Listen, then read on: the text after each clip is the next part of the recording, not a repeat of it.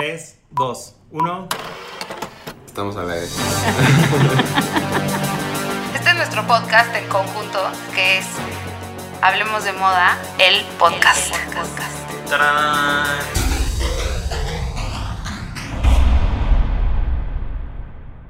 Hola, hoy es martes de Hablemos de Moda, el podcast, y estoy con... Hola, yo soy Raúl Álvarez. Y Jordi Linares. Oigan, nos tardamos muchísimo en hacer este episodio de para honrar a Don Kenzo, ¿no? Sí. Don Hoy Kenzo, vamos- que en paz descanse. Que en paz descanse. Hoy vamos a hablar de Kenzo Takada y toda como su, pues, su- sus años de gloria, su, o sea, el legado que dejó y en los 20 años de su perfume Flower. El iconiquísimo. El iconiquísimo, sí. Pero a mí me encanta porque justo Kenzo es de estos diseñadores que empieza a romper con muchos paradigmas. O sea, desde su historia personal, él estudiaba literatura en Kobe porque sus papás querían que estudiara literatura y di- él dijo, no quiero estudiar moda en Tokio. Y se fue a, a- a Tokio a estudiar moda, pero en una época en la que no había hombres estudiando diseño de moda. Entonces como que desde ahí se, le- se le juzgaba un poco, pero él dijo, yo voy a seguir mis sueños, Comper. A- Ahorita regreso. Bye. Ahorita ya regreso y se fue a París. sí. Bueno, Kenzo, la marca Kenzo empezó como una marca oriental y occidental al mismo tiempo. Empezó en 1970 Sí. y la idea era juntar dos mundos, ¿no? Japón y París. Sí. Sí, o, o sea, él, él llega, llega a París y llega a disruptir la, la moda. La- Para disromper. eh, o eso. Hacer disruptivo. Hacer disruptivo, exacto. Este, la, la moda parisina, porque, pues, o sea, no, no, hay, que, hay que contemplar que en esa época no es como hoy, que Sí. si el desfile pasa en Shanghai, nos enteramos aquí. O sea, no, ahí era como, cada- él, él traía una idea y un mundo y decidió abrirlo en París y pues era, pues, o sea, algo punto y aparte a lo que estaba sucediendo en, en, Sí, en, en- en- la escena en ese momento. Y algo que me encanta es la determinación. Es como de, él fue como, yo quiero ir y romperla. Él admiraba muchísimo a Yves Saint Laurent. Y cuando se fue a París, eh, iba como con esa idea, como quería ser el próximo Saint Laurent. Y luego se hicieron muy amigos. Se hizo amigo de Karl Lagerfeld, de Saint Laurent. En verdad se colocó bien. Y además era un diseñador joven que, que todos los diseñadores que ya llevaban una historia en la moda desde 1930, 1940, por ahí, él llegó en 1970 a, a vender su marca en Jungle, en Jungle Jap en París y eran piezas confeccionadas a mano, pero de preta porter. Y los diseñadores se sorprendían, o sea, Karl Lagerfeld, Yves Saint Laurent decían, ¿cómo, cómo hace esto? O sea, cómo lo logra. Y tenía además una, una onda mucho más colorida y súper, y como dijo Raúl, Los textiles disruptiva. también. Ajá. Justo esta parte de textiles y el mix and match que no había era como una onda muy parisina seria y él llega a disromper.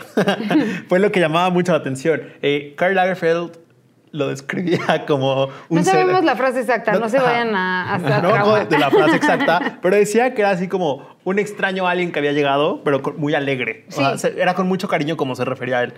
Sí, y además se refe- y además él tenía como esta vibra súper tenía dos partes según lo que yo recuerdo de él era como una parte como muy oscura y hasta si buscas Kenzo, eh, este Kenzo Takada en, en internet te dicen las, la vida oscura de Kenzo, ¿no? Pero en sus colecciones tenía flores y color y rayas y todo el tiempo estaba y, y mucho volumen. Era como de los pocos diseñadores que estaba dispuesto a plantear volumen en 1970, ¿no? Yo creo que pasan como mu- muchas cosas al- al- a la vez en París. O sea, siento que había un boom de diseñadores, de diseñadores asiáticos, porque, por ejemplo, David Bowie estaba eh, tal, tal vez en sus mejores años también, cuando, cuando usaba, usaba diseños orientales este, en, en esa época. Entonces, como que llega a París y sucedía los 70s.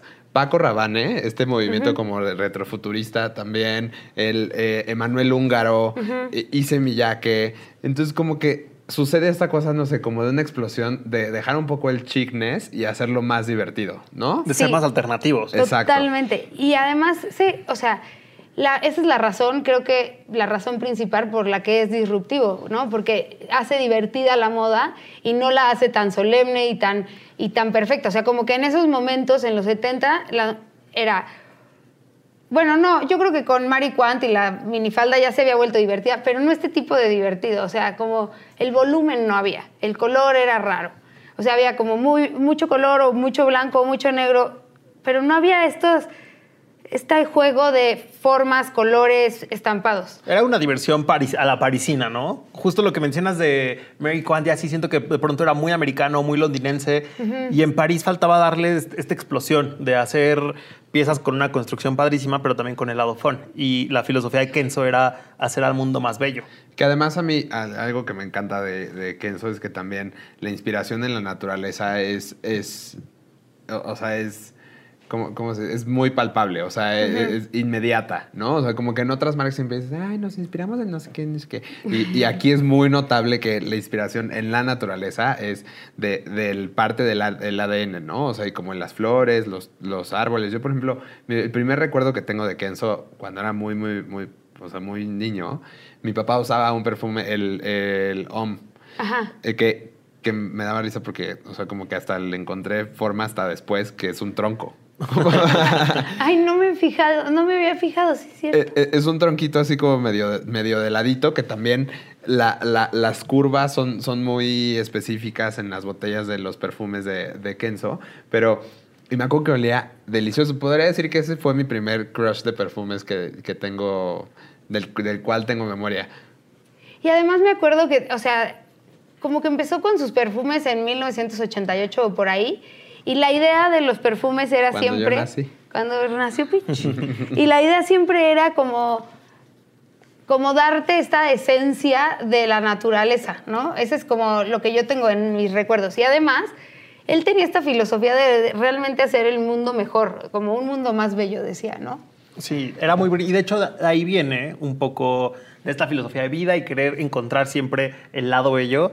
La historia de su perfume más conocido, que es el Flower by Kenzo. Obviamente es el, es el que tiene esta botella de cristal, eh, curva, muy alta y con una flor roja adentro. Pero la inspiración de este perfume nace de una foto eh, que es la fila La Fleur. Es una foto tomada en la guerra de Vietnam, en donde es durísima esa foto, se las vamos chica- a poner en el- los stories. Sí, en donde una chica se acerca con una flor hacia los soldados que la apuntan con bayonetas. Eh, Quiero llorar de eso. sí, es muy fuerte, pero justamente lo que él veía en esa foto era mucha inocencia, eh, pureza, capacidad de asombro. Y es lo que quería crear con esta fragancia, transmitir ese mensaje que a él le transmitía la foto. Él quería hacerlo, pero con una fragancia. Sí, y creo que lo logra porque, bueno, sí, a mí me parece que si te quieres acordar de Kenzo, este, este anuncio en las revistas de todo blanco con la botella súper larga y la flor como adentro de un cristal, se me hace súper... O sea, yo la relaciono luego, luego como cuando estaba hojeando revistas. O sea, me lo recuerda instantáneo. Además, ah, perdón. No, yo, yo a- algo, o sea, que recuerdo mucho de esa época es, o sea, principios de los 2000. Es como en todas nuestras casas había un florero con una florecita o con un bambú, o Siempre. sea, ya sabes, es como, eh, eh, era este, este la, la era en la que la decoración era como minimalista, Sí. ¿te acuerdas? Y como, no sé, de muy de sexo pudrir lágrimas, este, o sea, de, de la mesa blanca con el, el frutero de las manzanas verdes, nada más manzanas verdes. Y, o sea, hasta en el Beatle de esa época había un florerito, no sé si se acuerdan. Sí, cierto. Pero es que justamente esta, esta botella, la gente le empezó a tomar a modo de decoración. O sea, era como la botella que querían tener exhibido en su boudoir o donde Es que era como un fuera. florero, Sí, en realidad. Era un florero que además olía rico. Exacto. Y otro dato insider. de- Me encantan los datos insider Este dato de insider es divertido, pero tenían problemas en la distribución de los lugares cuando se vendía esta botella porque era muy alta, no es del tamaño convencional de una botella de perfume. Entonces no cabía en los anaqueles y era como, pues, ¿cómo la pongo? Ni modo que la ponga acostada, parada o cómo la hacemos. Wow, claro, o sea, como Ajá. los duty free y así, o sea, Sí. eh, eh, era, era muy fuera de la proporción Sí, común. sí es, porque sí, además es bien alta. Sí, sí es. Y bueno, algo importante es que a Kenzo, o sea, este perfume nace también del amor que tenía Kenzo por las flores, ¿no? Y por eso yo no, o sea, siempre me acuerdo de estas colecciones de Kenzo que tienen capas con flores y gorros como tipo caperucita roja que son súper grandes, este, como la hoodie súper amplia y siempre estas capas de flores, ¿no? Entonces, todo hace- se va haciendo sentido. Además, esta flor roja del perfume Flower esta es una amapola y las amapolas no tienen aroma natural. Entonces tuvieron que crear un aroma que fuera, y- o sea, idearon un aroma para este perfume encanta esa historia. como de la amapola. Porque justo la, me ama- amapola te hace pensar inmediatamente en este de Kenzo y saber que la amapola no tiene olor es muy interesante. Y lo, inve- y lo inventó Alberto, Alberto Morillas, que es el perfumista. Y creo que eso también es- está padre saber, ¿no? Como crear una idea hasta, en, hasta aromáticamente. Sí. Y como dices, esta explosión de, de flores que tú imaginas en la ropa de Kenzo, tal cual lo es en la fragancia, que tiene eh, bayas de rosa, rosa búlgara, vainilla, almizcle blanco, violeta de parra y espina. Y espina. Pero lo de, ¿saben qué me gusta mucho? La onda que ha tomado con la amapola, que hacen instalaciones artísticas de campos de amapolas Sí. en muchas ciudades del mundo. Y lo han, y lo hicieron, lo han hecho en lugares como conocidos, ¿no? En París. Claro, en, en- o sea, En Ciudad de que- México se hizo. En Ciudad Sí. de México también se hizo que llenaban. Creo, creo que fue que las Cibeles. Creo que sí fue las Cibeles. No me acuerdo. No estoy segura. ¿No fue en Bellas Artes? Ah, pues probablemente, la verdad es que. Bueno, no sabemos bien Sí. dónde. En la Plaza Roja, en San Petersburgo. Ajá. De hecho, justo yo, en, en la sala de mi casa, mi decoración, tengo una pared que tiene una franja. Tengo el bo- la botella de No, es, Flower. es un vinil que son puras amapolas de Kenzo. Qué cool. No, yo, yo o sea, ah, mm, recuerdo muchísimo que, que sí fue uno de esos momentos de que cambió la- el, el rumbo de la perfumería. O sea, como que, Sí. como que recuerdo a una que otra tía vueltas locas por este, Sí. ¿sabes? Y además es que se volvió como un, o sea, lo ve, es lo mismo que les decía, ¿no? Lo veías en todas las revistas, veías esta, esta publicidad y luego lo veías en tu ciudad, ¿no? O sea, porque haber estado en México, en Milán, en Viena, en Singapur, como que creo que eso, todo eso lo hace más, más este relacionable. O sea, todo el mundo quería ese perfume que puso flores rojas. Sí, te identificas. En una mucho. plaza, Ajá, ¿no? claro. Y por otro lado, para la marca también fue muy importante en estos 20 años que ha existido que todas las campañas siempre están protagonizadas por modelos asiáticas para subrayar esta herencia nipona que tiene la marca. Claro, y eso es, y eso es algo súper representativo de Kenzo, que dejó, aún sin dirigir la firma, lo dejó ahí, ¿no? Como para mí es importante que se mantenga su, su Origen, su origen, raíz. su raíz, todo eso, ¿no? Claro, sí, o sea, como a, a mí, a mí lo que me gusta, que sucede también con las notas de- del, del perfume es la mezcla, ¿no? Que, o sea, no sé, el, la, la mezcla franco-japonesa, o sea, sí, de- de- ti- tiene especies, que lo- las especies son muy, muy... Orientales. Muy orientales, ajá, y de pronto con esta, este flor, pues más, más onda parisino, este, o sea, cómo se repiten esos, esos códigos en, en su diseño y en lograr, porque además sabemos que cuando una marca lanza un perfume es, es porque llegaron a la, a la construcción redondita de cómo englobas esto en un aroma. ¿No? Claro, y es que además es, es el. O sea, la personalidad de las personas está representada en cómo huelen, para mí. O sea, yo sé cómo. Por eso es tan fuerte cuando alguien usa tu perfume, como que te da un crash así de. Como tú y yo no tenemos la misma lo, personalidad, qué raro que es lo peor que le puede pasar a. Claudia que alguien use su mismo Más perfume. bien a Raúl. A mí sí. Mi perfume, la verdad es que de repente todo el mundo lo usaba y ya pues me resigné. Pero, pero sí, a mí me trauma cuando huelo a alguien que huele a mi hermana, pon tú, ¿no? Lo huelo y digo, ay, a esto huele mi hermana. O, o Raúl tiene, Raúl, muchos amigos míos una época tenían el mismo olor. Y sí sentía que a todos les quedaba bien, pero era raro de repente como abrazarlos y luego verlos y decir, ay, es otra persona. sí, claro.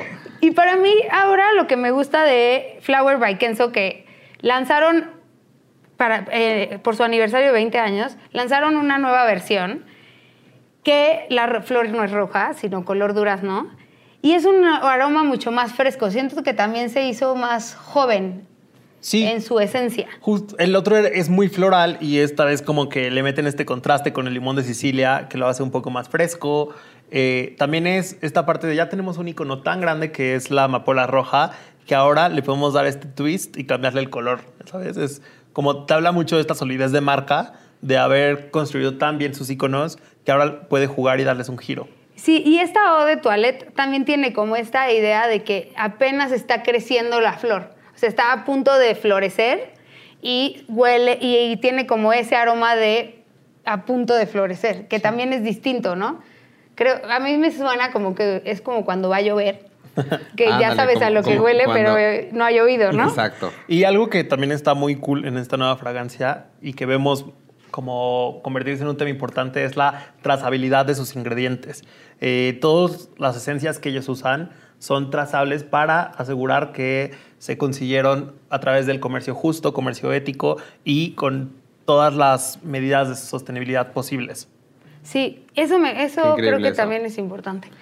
Sí. Y además, bueno, queda con, el- con que ahorita en este momento todos estamos buscando consumir cosas que no afecten al planeta, sino que lo ayuden desde su cancha, ¿no? O sea, yo ya no, hay cosas que ya no me compro que antes me compraba porque digo, ya no me gustó que no se puede recicl- reciclar este empaque, o ya no me gustó que, que, no sé, que no cuidan el, bueno, no compro joyas, El pero el oro, ya sabes, sí, el source es importantísimo. Es importantísimo el sourcing. Y a mí, a mí lo que me gusta, o sea, ya, ya pensando más como, como una marca no solo de perfumería, sino que es, o sea, también, eh, o sea, nace desde la moda, ¿no? O sea, como que amo que Kenzo ha tenido, pues, o sea, una, varias épocas de oro, ¿no? O sea, como que ahora que lo pienso, Kenzo ha estado muy presente en mi, o sea, como que no, no, no había hecho esa retrospectiva hasta que, ahorita que les dije con el perfume, les juro que era mi, mi perfume favorito cuando no se iba en la primaria.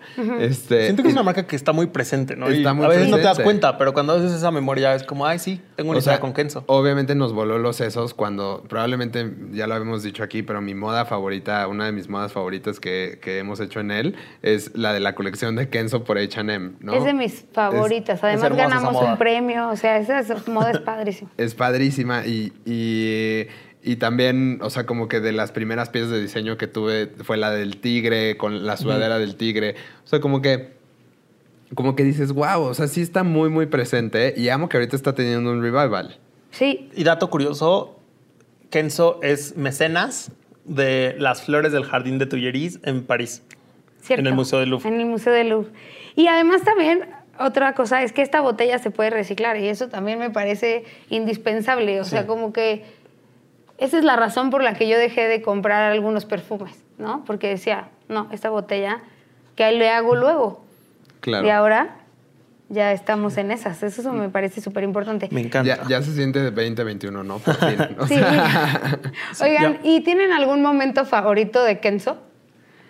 yo creo que yo... la- Además del tronco. O sea, creo que, creo que cuando... O sea, una decisión que me parece muy, muy smart de la marca es haber llamado a Carolina Humberto de los creadores de Opening Ceremony, porque pues definitivamente eran los cool del, del momento, ¿no? Entonces, Claro. haberlos llamado a ser directores creativos de, de la firma me pareció un move muy, Le dieron muy- la vuelta. Muy al clavo. Pero yo creo que mi momento favorito fue este video de Kenzo. ¿Se acuerdan que salía una modelo bailando por todo un palacio? Ay, sí. Sí, ya me acordé. Sí, Ese, ese es mi momento favorito, yo creo. era padrísimo. ¿Tú, Yor? Yo, una frase que tiene que es una frase muy amigas y rivales, que dice, Karl Lagerfeld e Yves Saint Laurent eran como hermanos para mí, pero también eran mis rivales en el mundo de la moda. Amigas y rivales al 100%. Para mí... Ay, está muy difícil. Es que no me acuerdo el año, entonces voy a cambiar de, de momento. no, para mí un gran momento de Kenzo ha sido todas las capas que ha creado, o sea, como que no, no una, sino todas las capas que ha creado de color, de flores. O sea, para mí las capas Kenzo son mi momento favorito, Kenzo. Cool, muy cool. Es que sí, claro, es, como, es como una antesala de un Pier Paolo. Claro, Sí. 100%. No. Y creo que también el tigre es un buen momento. El tigre me encanta a mí. Y también Pero no es decir- mi favorito. quiero decir algo más, que a pesar de Es que que... se choteo, eso es lo Sí, malo. es lo malo. Como, como, la Como todo lo de que se pone- telepatía. ajá, sí. Entonces, es como, güey, ¿por qué tiene que ser el soundtrack de todos ustedes? Sí, de acuerdo, de acuerdo. Leave, her- leave that song alone. Sí. Eh, algo que también quería comentar es que a pesar de que Kenzo Takada dejó su propia marca en el 99, Ajá. siento que como que le imprimió tanto con su esencia que la dejó muy hecha de andar. O sea, es de esas marcas que, que tiene un rumbo muy fijo y como un... ay, es que no sé, no, no encuentro la palabra. Un savoir-faire. no, una raíz muy, muy fija. Me gusta, me gusta. Fíjate que ahorita que lo pienso, yo la, la, cuando de la era del tigre, lo que me gustaba era el ojo. Y también, ojo. y también algo padre de Kenzo es que ocupa sus, sus, como sus protecciones, ya sabes, como de, de a- su animal de poder y también para el mal de ojo, el ojo. Me gusta, me gusta. Y Sí. luego el ojo había un... Tú tienes ese clutch, ¿no? De Yo ojitos. tengo un clochito por ahí y tengo, y, y mi sudadera no es de tigre, sí es de ojo. La mía era de tigre. Y había un perfume con el ojo, Kenzo World, de hecho también. Sí. Pues bueno, esto fue Hablemos de Kenzo y nos escuchamos el próximo martes. Adiós. Gracias, Chao. bye. Hablemos de moda, un podcast de Grupo Expansión.